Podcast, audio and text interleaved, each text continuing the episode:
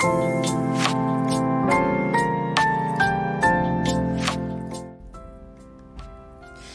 エの自分らしくラジオ。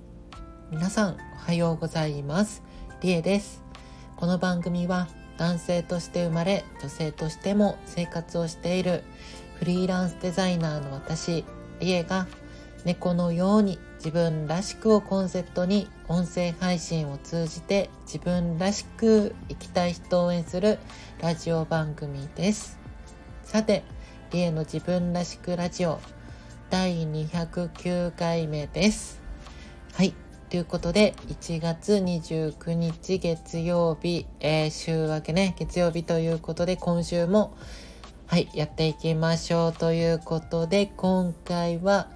ライブ配信の良し悪しというね、テーマでお話をしていきたいと思います。ライブ配信の話です。えっと、ライブ配信って皆さん、まあ、知ってるよね。知ってる人が多分ほとんどだと思うんですけど、今とかね、YouTuber とか、まあ、あれは、あれか、ね、動画撮ったと YouTube にアップする、えー、まあ、ね、動画クリエイターの方たちですけど、まあでも YouTube ライブとかね、YouTube でライブを行う、ライブ配信を行ったり、えー、インスタグラムとか、まあいろんなね、えー、こうアプリとかソフトでいろいろね、ライブ配信って今手軽にできるんですけど、こう、顔を出したりとか、まあ出さなかったりとかもね、まあいろいろできるんですけど、まあライブ配信、皆さんはやったことあるでしょうか、ライブ配信。でちなみに私は、えー、もうライブ配信を始めてもう3年以上経つのかな。はい。ちょっと間がね、空いていたりとかっていうのもあるんですけど、えー、まあ大体3年ちょこっとも続けてるんですよ。ライブ配信をね。で、えー、っと、先週の金曜日も、えー、実はそのライブ配信の、えー、記念配信をね、ちょっと行ったり、今年一番最初の記念配信ということで、えー、視聴者さんと一緒にね、あの、桃太郎電鉄っていうゲームを一緒にね、こう、プレイして、えー、遊んで盛り上がったりとか、まあそういった感じでね、普段はあの、絵を描きながら、えー、雑談などしているんですけど、まあっていう感じで、もう私自身もね、こう 3, 3年以上もライブ配信行っていたり、しているんですけど、まあ、これの配信を聞いてるもしかしたらね、えー、皆さんの中にはライブ配信やったことあるよっていう人とかもいるかもしれませんが、これね、やったことある人とね、やったことない人で、このライブ配信の、その、まあ、やっぱりね、えー、よしあし、何がいい部分か悪い部分かって全然、えー、こう意見ってね、変わってくると思うんですけど、まあ、とりあえず、この、今私は、えー、みんなの居場所づくりの活動を行ってるんですよ。このライブ配信、とりあえず置いといて、えー、私自身ね、まあ、このラジオ配信もその一環な一つなんですけど、みんなの居場所づくりの活動を行っているんですよ。で、その中の一つの表現として、こういったライブ配信も活用してたりしてるんですね。そう。他にも SNS とか、えー、X、インスタグラムとか、まあ、いろいろやってるんですよ。他にもいろいろやってるんですけど、その情報発信の、えー、手段の一つとして、やっぱりライブ配信っていいなって、まあ、これもね、一つライブ配信の いい部分でもあるんですけど、やっぱライブ配信って情報発信するのにすごいいいなってこう、まあ思ってるんですよ。私自身ね。そうだし、えー、いつもこのラジオ配信では、まあ、自分らしく生きたい人を、えー、応援するラジオ番組ということで、えー、もうずっとねお送りしているわけなんですけどその自分らしさの表現の一つとしてもこのライブ配信をするってすごくいいなって思ってるんです。その配信者の、えー、立ち位置としてね。配信者として自分らしさを表現する一つの手段としてすごくいいんじゃないかなって思ってるんですよ。そう。なので、えー、今回のこの配信では、まあ、ライブ配信とか、えー、音声配信に興味持ってる人への、まあ、えっ、ー、と、こんないいところあるよ、こんな悪いところあるよって、まあ、お伝えする。まあ、もし興味ある人は、まあ、ちょっとこういう話を聞いてね、参考にしてもらえたら嬉しいし、えー、じゃなくて、ライブ配信別に、えー、したいとも思ってないっていう人たちもいるかもしれないけど、えー、まあでも、あ、ライブ配信、ね、その話聞くとライブ配信ってすごいいいな、ちょっとやってみようかなとかね。あとはもうライブ配信好きで、どっちかというと聞き戦で聞いてる人たちとかもあライブ配信リエさんはそういう思いでライブ配信やってるんだとかあそういうところ、えー、ライブ配信ね悪いところあそういうところに、えー、気をつけてるんだとかあ自分たちも逆にねえー、こう視聴者さんもある意味ライブ配信の一つの中の重要要素って言ったらあれですけどライブ配信をこう盛り上げる楽しむためのすごく大事な一つのピースだと思ってるんですよね私は視聴者さんも視聴者さんがいてこそのライブ配信だと思ってるので、まあ、その視聴者さんにとってもあこういうところ気をつけないといけないんだなとか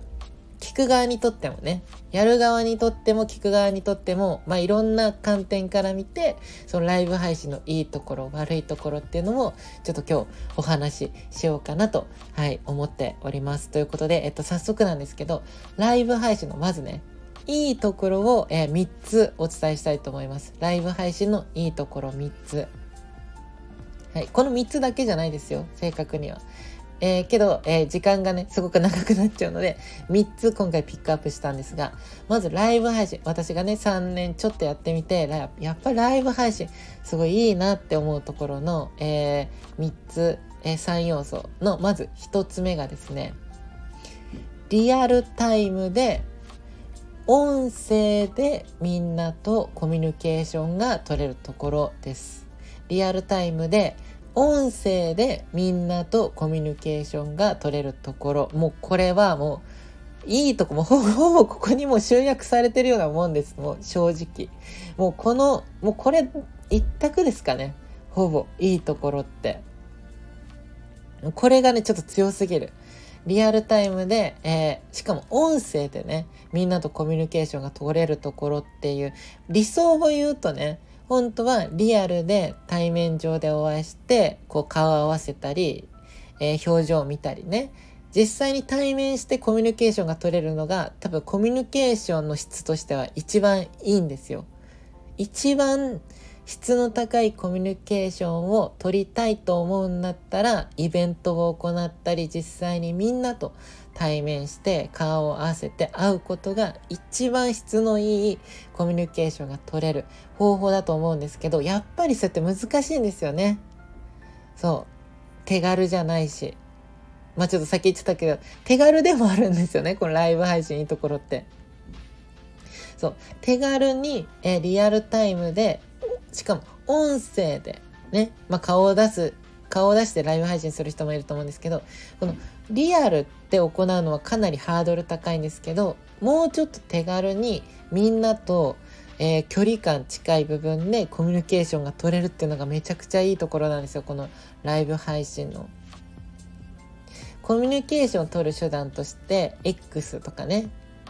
旧 Twitter とか Instagram とかいろいろありますけどあれってやっぱり文字ベースなんですよね。テキストベースで、まあ、画像とか動画つけれたりするけどリアルタイムじゃないしどっかちょっと距離感があるんですよね。うまく自分の思いが伝わらなかったり伝わってこなかったりとかっていういろんな弊害もあってあれって結構難しいんですよね。あれだけでコミュニケー質の高いコミュニケーションを取ろうって意識するのは。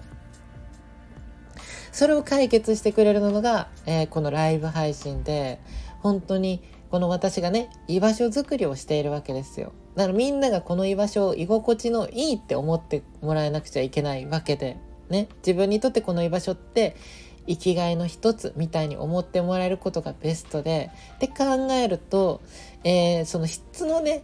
えー、別に悪いとは言わないけどなかなかいい質が出せない、えー、X とかインスタグラムとか文字ベースだけでのコミュニケーションでは、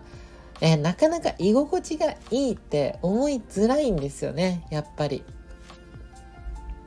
そうそれでもその中でも努力はしてる方なんだけどそうそれでもやっぱより、えー、質の高いコミュニケーションを取りたいな、ね、みんなとのこう距離感をもっと感じたいなっていう方法としてはこのライブ配信はねめちゃくちゃいい、えー、その手段だなって私は思ってますということで、まず一つ目ね、ライブ配信のいいところ、リアルタイムで、しかも音声だったり、まあ私は顔出しはしてませんが、まあこういった音声、もうちょっと距離感近いところで、みんなと、えー、X とか Instagram とかああいった SNS 以上の質の高いコミュニケーションが取れるところがライブ配信のいいところだなと、はい、思っております。もうほぼ、でもこれですね。3つあげるけど、これはね、群を抜いて強いですね。やっぱり。はい。ということで、2つ目がですね、ライブ配信のいいところ。画面共有で一緒に感動や興奮を共有できることです。画面共有で一緒に感動や興奮を共有できることです。ね、まあちょっとこれ一番ね、さっき挙げたやつにも近いんですけど、えっ、と、ちょっと場合によっては、えー、リアルより強みがあるなって思ってる部分なんですよ、ここは。どういうことかっていうと、リアルでやっぱ対面すると、やっぱりえー、ライブ配信ってね、場合によっては何十人っていう人とか、本当にすごい配信者さんとかだと、もう100人、もう何千人、何万人ってなったりすると思うんですけど、えっと、1対、その、まあ私の場合だと何十人が多いんですけど、1対何十人って、会話が持たないんですよね。会話だったり感動や興奮をうまく伝えるってなかなか難しいんですよ。っていう時にこのすごくライブ配信っていいなって思うのはえっと一人一人に対して同じクオリティの、えー、情報だったり、えー、その見せたいものっていうのが同じクオリティで届けられるっていうことなんですよね。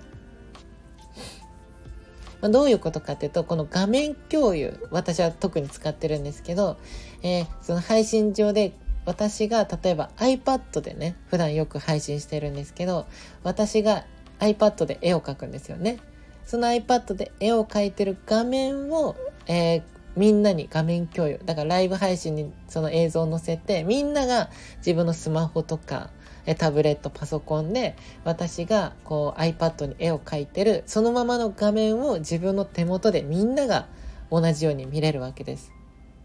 これが、えー、リアルの場所だったら、ちょっとなんか、え、前の人身長高くてよく見えないなとか、いろいろ出てくるわけじゃないですか。なんかちょっと距離が遠いから声が聞きづらいとか、例えばね。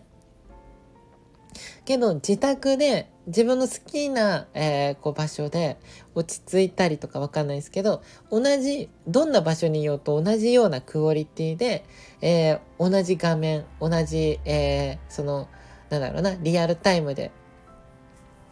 面白いこととか、えっ、ー、と、まあ、アクシデントもあったりしますよ。配信の中でね。まあ、それも面白かったりするんですけど、まあ、そういったものを同じクオリティで、みんなが同じように、同じ時間で体験できるっていうのは、下手したらリアルより強みがある部分なんじゃないかなって私は思ってて。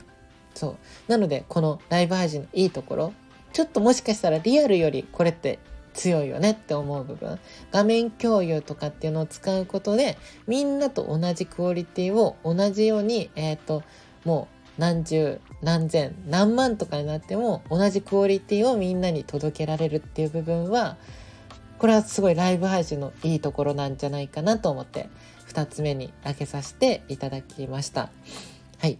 ということで、えっと、最後3つ目、ライブ配信のいいところですね。3つ目が、えーある程度舵取りは必要だけど自分が作り上げたい場所、まあ、過去配信とも言いますが、えー、作り上げたい場所配信作りをすることができるです。もう一度言いますよ。ある程度舵取りは必要だけれど自分が作り上げたい場所配信作りをすることができるということです。はい。えっ、ー、と、ライブ配信のいいとこ、これも、えっと、下手したらリアルより強いんじゃないかなって思う部分でもあるんですけど、やっぱ1対1とか、えー、まあ特にですかね。え人数が、うん、まあ多ければ多いほど、ちょっとここはね変わっていくまあでもどまあ一緒か。うん一緒だな。ちょっとごめんなさい。えっとこう私が主体なんですよね。私だったり、えっと、そのライブ配信の配信者が主体なんですよ。やっぱライブ配信って。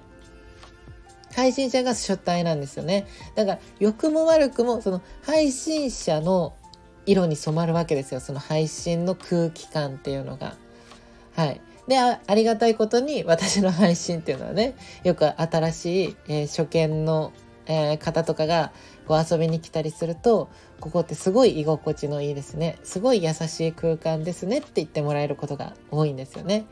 はい。それはありがたいことにまああまあもともと私もそういうビジョンでライブ配信をやっていたりねその配信をいい素敵だなって思ってくれる視聴者さんみんながその場で場所でね楽しんでくれたり新しい人を迎えてくれたりするからこそ新しく入ってくる人たちも同じようにそれを感じることができてでこれ対面だと多分難しいんですよね結構、えー、私のこうライブ配信って私は音声で届けるじゃないですか。でみんなはコメントで届けるじゃないですか。私は声。みんなは文字。でコミュニケーションを取るんですけどこれがリアルだと私の声対みんなの声になるんですよ。パワーバランスが。でやっぱり声対テキストだと声の方が強いんですよね。そのやっぱいろんなものが文字プラスその声とかいろんな表現に乗って届くのでテキストより音声の方がやっぱ力が強いんですよ。ただこれが私の声対みんなの声になるとパワーバランスが一緒。場合によってはみんなの数が多ければ多いほど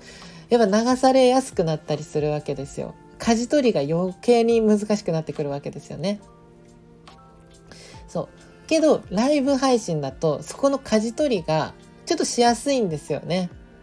私がやっぱり声で届けてる。みんなはテキストだからそれにあまり飲み込まれないように、えー、飲み込まれないように、ん、飲み込まれにくいんですよね。みんなのその声っていうのに。あくまで文字だから。はい。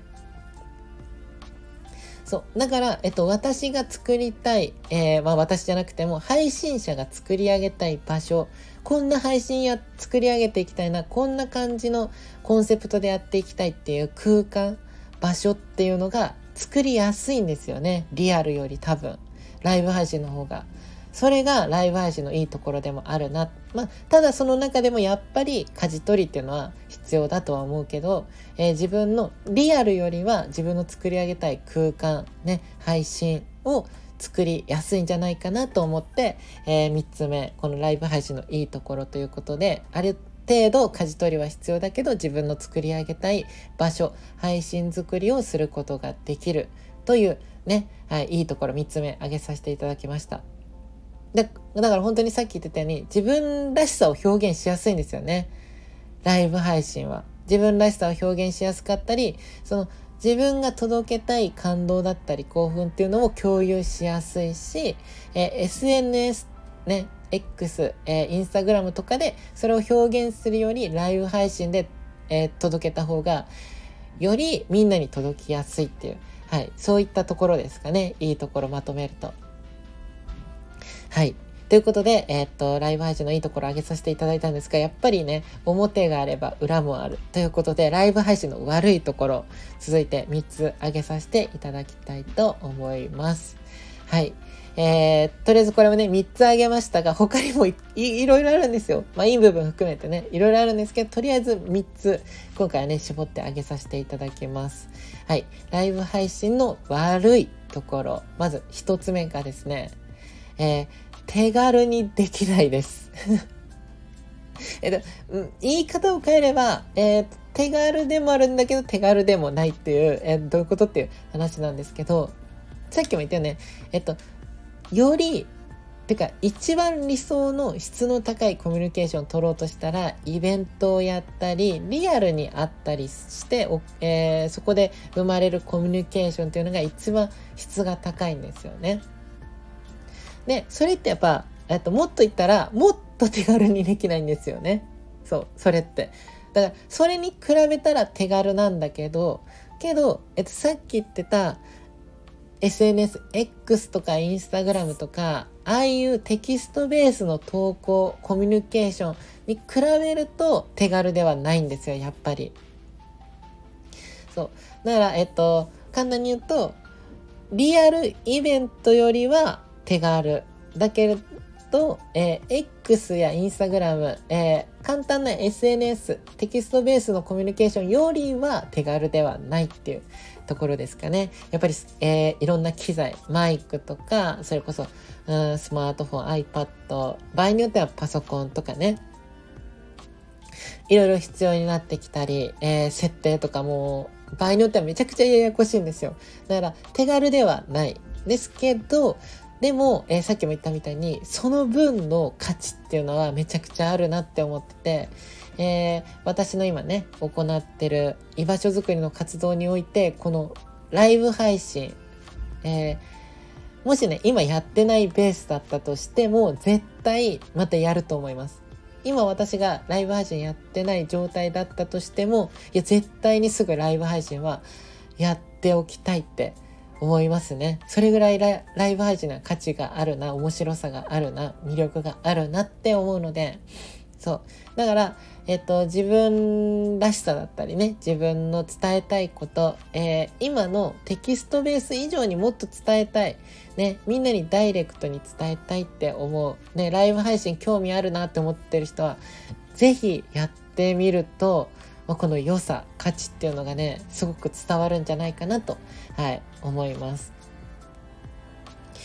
えー、ライブ配信やったことなくても聞きに来る人たちは結構ああうんうんって伝わってる部分あるんじゃないかな好きな人はライブ配信聞くのが好きな人は確かに X とか Instagram 以上にライブ配信だからこそこう感じるうんそのコミュニケーションの質の高さっていうのは感じられてるんじゃないかなってはい、思います。このラジオに関してもね、これちょっとライブ配信ではないですが、えっ、と、でも、こういった音声の力、声の力ってやっぱ強いっていうことは、すごいね、理解できるんじゃないかなって、はい、思います。はい、なので、ちょっと手軽ではないんですけど、えー、SNS よりはね。そう。でも、すごく魅力ある部分でもあるので、まあ、いい部分でもあり、悪いところだなって、はい、思ったので、この手軽には、ちょっとできにくいかなはい。これをちょっとね、1個上げさせていただきました。はい。ということで、えっと、2つ目ですね。ライブ配信の悪いところ。2つ目が、リアルタイムじゃないと見られない、楽しめないです。もう一度言います。リアルタイムじゃないと見られない、楽しめないです。まあ、これはもうこのままですね。あの、さっき言った、えっ、と、そういう意味で、SNS、えー、テキストベース投稿しちゃえばもう終わりみたいなのだといつでも見れたりするじゃないですか。手軽さはこっちの方が強いんですよね。そう。手軽に見れたり楽しめたりするっていうのは SNS が強いんですけど、それと比べると、やっぱライブ配信で、ライブのね、配信なわけだから、えライブ感を楽しむわけだから、リアルタイムじゃないと、やっぱ見られなかったり、えー、楽しめない。えー、アーカイブも別に残せたりするんですけど、えー、っと、やっぱりアーカイブよりリアルでその場所にいた方が、よりやっぱり楽しめたりする部分があるんで、まあ、ここは、まあ、いい部分でもあり、まあ、悪い部分でもあるな。まあ、逆に言えば、それだけリアルタイムの、魅力、質、コミュニケーションの質っていうのが、やっぱその分めちゃくちゃ強いっていう裏返しでもあるんですけどね。これはリアルタイムじゃないと見られない、楽しめないっていうのは、そう。あの、だからこその、その良さっていうのが、はい、あるので、えー、まあ、ここは何とも言えないんですけど、まあでもリアルタイムじゃないと見れない、楽しめないっていうのは、まあ悪いとこでも、まあ、あるかな。まあ仕方ない部分なんですけどね。はい。っていうので、二つ目にこれを挙げさせていただきました。はい。ということで、最後ですね。はい。三つ目。ライブ配信の悪いところ三つ目。自分主体だからこそコントロールが難しいというところです。えっと、ライブ配信のいいところの3つ目にもう近いんだけど、えー、っと、自分主体だからこそ、ね、自分の思い描く配信えー、そういった場所を作れるからこそ自分がその配信を作るためのコントロールっていうのがやっぱりすごい難しいなって思うんですね。リアルに比べたら簡単だとは思うんですけど、やっぱりここがね、すごく難しい。今でも私がやりながら思うことですね。コントロール難しいなって。ね、えっと、別に趣味程度とか、えー、なんか1週間に1回、1ヶ月に1回とか、本当に、まあ、遊び感覚でやる分だったらいいと思うんですよ。ライブ配信をね。そう。けど、ある程度自分の活動とか、えー、いろんなことにね、授業とかわかんないですけど、つなげていきたいっていう思いがあるんだとしたら、結構これはね、強くあるんじゃないかなって思ってて、コントロールが難しい。やっぱりコントロールが必要になってくる。ね自分が作り上げたいその配信の雰囲気ってねあると思うんで。まあブランディングみたいな感じですよね。要はブランディング。これがやっぱり難しいなっていうのがね私もやりながらすごくありますね。そうでどういったところがまあ具体的に難しいかっていうのをまあ簡単に挙げると、まあ、やっぱりまずえっとビジョンがすごい必要かなって。ね、コンセプトだったり、どういう配信、ね、その視聴者さんが来てくれて、視聴者さんがどう、え、感じてくれて、え、その配信を見終わった時に何をこう思うかみたいなところまでいろいろやっぱり、えーと、こういう部分を届けられたらいいなこういう風に、えー、楽しんでもらえて、えこの配信をねこう閉じた時にこうなんか感動だったり要因っていうかわかんないけどどういうものを感じてほしいかっていうのをねやっぱりそこを逆算してというか何をどうそそこに持っていくためにはどういう配信にしていかなくちゃいけないかっていうやっぱりそういった部分をねちゃんと設定したりとかしないとその配信の空気感とか、えー、作れないなって思うんですよ。ちゃんと設定しないと設定して、えー、逆算してそういう配信を行っていかないと、えー、その配信で行う内容だったりね私だったら、えー、優しい世界を作りたいっていうコンセプトがあるんですよ。だから優しい配信にしたいんですよね。みんなにとって居心地のいいなって思う配信にしたくて。で、えっ、ー、と、いろんな人がいていいんだよって、その、えー、優しさ。いや、どういう、どういう優しさかっていうと、いろんな人たちがいていいんだよ。だからみんながいろんな生き方がおのおのあろうが、えー、それを受け入れてこうと。ね。そういった場所にしたいなって思ってるんですよ。だからみんなの個性が見える配信じゃないと良くないなって思ってて。だから、えっと、いろんなね、えー、配信、記念配信したり、いろんなことをしてるんですけど、私の配信内では。でやっぱり居心地のいいなと思ってもらえる配信にもしたいので、こうバックは、あんまりポップな感じっていうよりは、どっちかというとジャズ調の音楽をこう流して、こうカフェにいるかのようなね、こう居心地のいいなって感じれるような空気感を演出していたり、いろいろ考えた上で、ああいったことをしているんですけど、そう。でも、そこを考えたからって言って、そのままになるわけじゃないんですよ。なぜなら、えっと、私一人でやってるわけじゃないから、みんなと視聴者さんで作ってるんですよ。この配信っていうのは。そう。なので、私、だったり、配信者と視聴者さんの関係性っていうのもめちゃくちゃ大事なんですよね、ここが。で、そのコントロールもまあ難しい。そ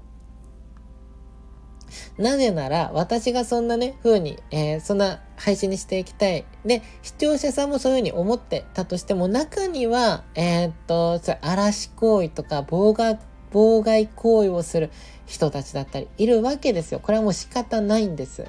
はい。これは仕方ない。だから、えっと、うまくコントロールがある必要があって、だからそこが難しいんですよね。何が起こるかわかんないんですよ。やっぱりライブだし、良くも悪くもね。なので本当にライブ配信でコントロール難しいなって、はい、これはもうつくづく痛感してますね、いつも。そう。はい。ということで、ライブ配信の悪いところ、えー、最後が自分主体だからこそコントロールが難しい。主体であり、でも一人で作ってるわけじゃないです。視聴者さんと作る。でそこの中でも何か起きるしそれは仕方ないです何か起こるし新しい何かも入ってくるそれはいいものでもあれば悪いものでもあるんですそうだから、えっと、その世界観を守るため維持していくためそのコントロールはめちゃくちゃ難しいで人が増えれば増えるほどさらに難しくなっていくのが、はい、ライブ配信の、まあ、いいところでもあるんですけど悪いところでもあるというところで。はい、お伝えしていきました。ちょっと長くなってきちゃったので、もう終わろうと思いますが、最後ね、まあ、そんなライブ配信、いいところ、悪いところなんですが、えー、最後にね、私がライブ配信をする上で、一番気をつけていることを最後に、えー、お伝えして終わろうかなと思います。私がね、まあ、そんな中でライブ配信でもこれは本当に一番大切にしたい、えー、し、えー、ライブ配信もしね、まあ、私のじゃなかったとしても私のじゃなかったとしてもですよ、えー、他に楽しん自分が好きで楽しんでるところ多分視聴者さんもこれを大事にしてもらえたら配信者さんそこの配信者さんもすごく助かると思うし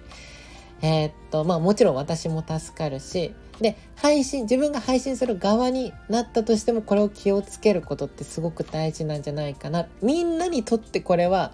大事にするべきことだし私も大事にしなくちゃいけないしっていう、えー、ことなんですけどまあとりあえずね私が、えー、って思う私がすごく気をつけていることライブ配信をする上でねすごく気をつけていることはできる限りみんなとコミュニケーションをとりみんなが楽しんでくれることです。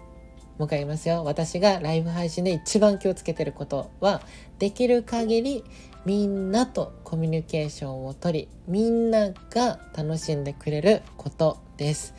はい。もうこれですね。もうなんでかっていうと、さっきも言ったけど、1対1の場所じゃないんですよ、ここは。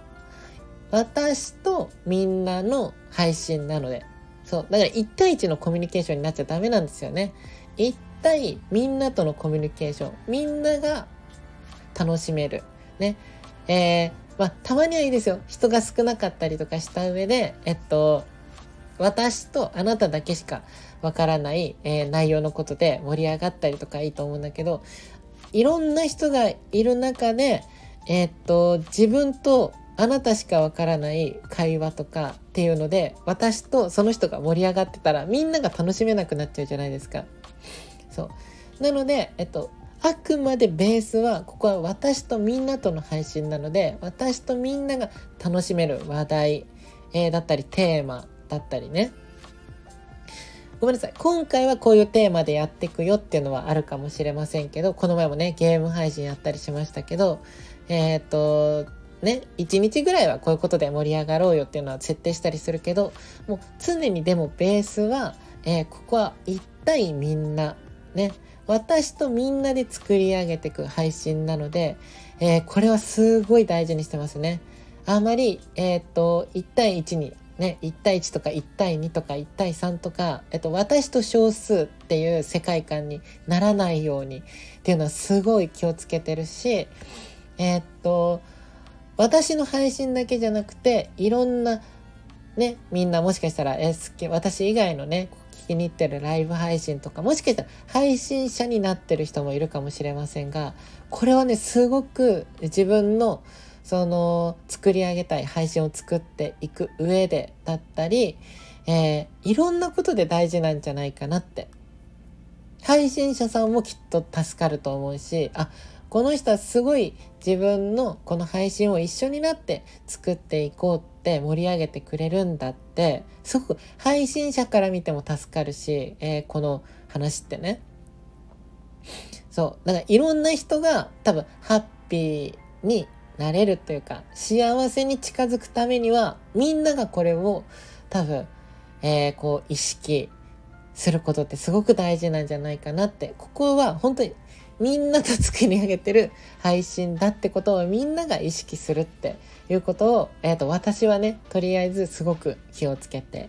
います。はいということで、えっと、まあ、配信者さんとか視聴者さんとかね、みんなおのおの立場があると思うんですけど、まあ、もう大前提として周りへの配慮に気を配ってもうこれは一番大事だと思います。もうみんなが、まあ、配信者であろうが視聴者であろうが誰であろうが周りへの配慮に気を配って一緒にね面白いライブ配信をこれからもみんなと作っていけたら嬉しいなと私は思っています。はい。ということで、えっと、今回はね、ライブ配信のよしあしというお話をさせていただきました。は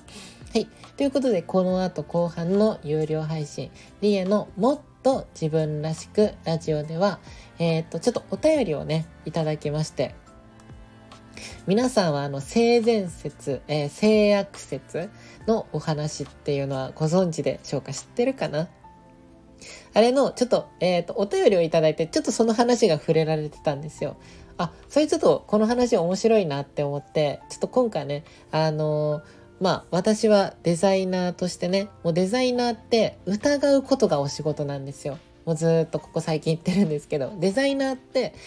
えっ、ー、とすごいねおしゃれなことしてる人なのかなとかいろいろ世間では思われがちですけど私が思うデザイナーって、えっと、もう疑うことがお仕事だなって思ってるんですよね。その疑うことをまあプロとしてこう仕事をしてる私なりに性善説え性悪説実際どっちが正しいのか私なりにえ疑うプロの私がこれはどっちが正しいのかっていうのを私なりにちょっとね、えー、お答えさせていただいたので、えー、興味のある方よかったらメンバー登録していただいて聞いてもらえると嬉しいです。はい。ということで、この配信では皆様からお悩みとか嬉しかったこと、私に聞いてほしいことなど、レター機能というのがあるので、よかったら送ってみてください。であとは、配信のモチベーションにつながるので、いいねボタンを押していただいたり、コメントも押し、えー、送っていただけると嬉しいです。で、現在、あの、トークテーマ募集しておりまして、えー、みんながね、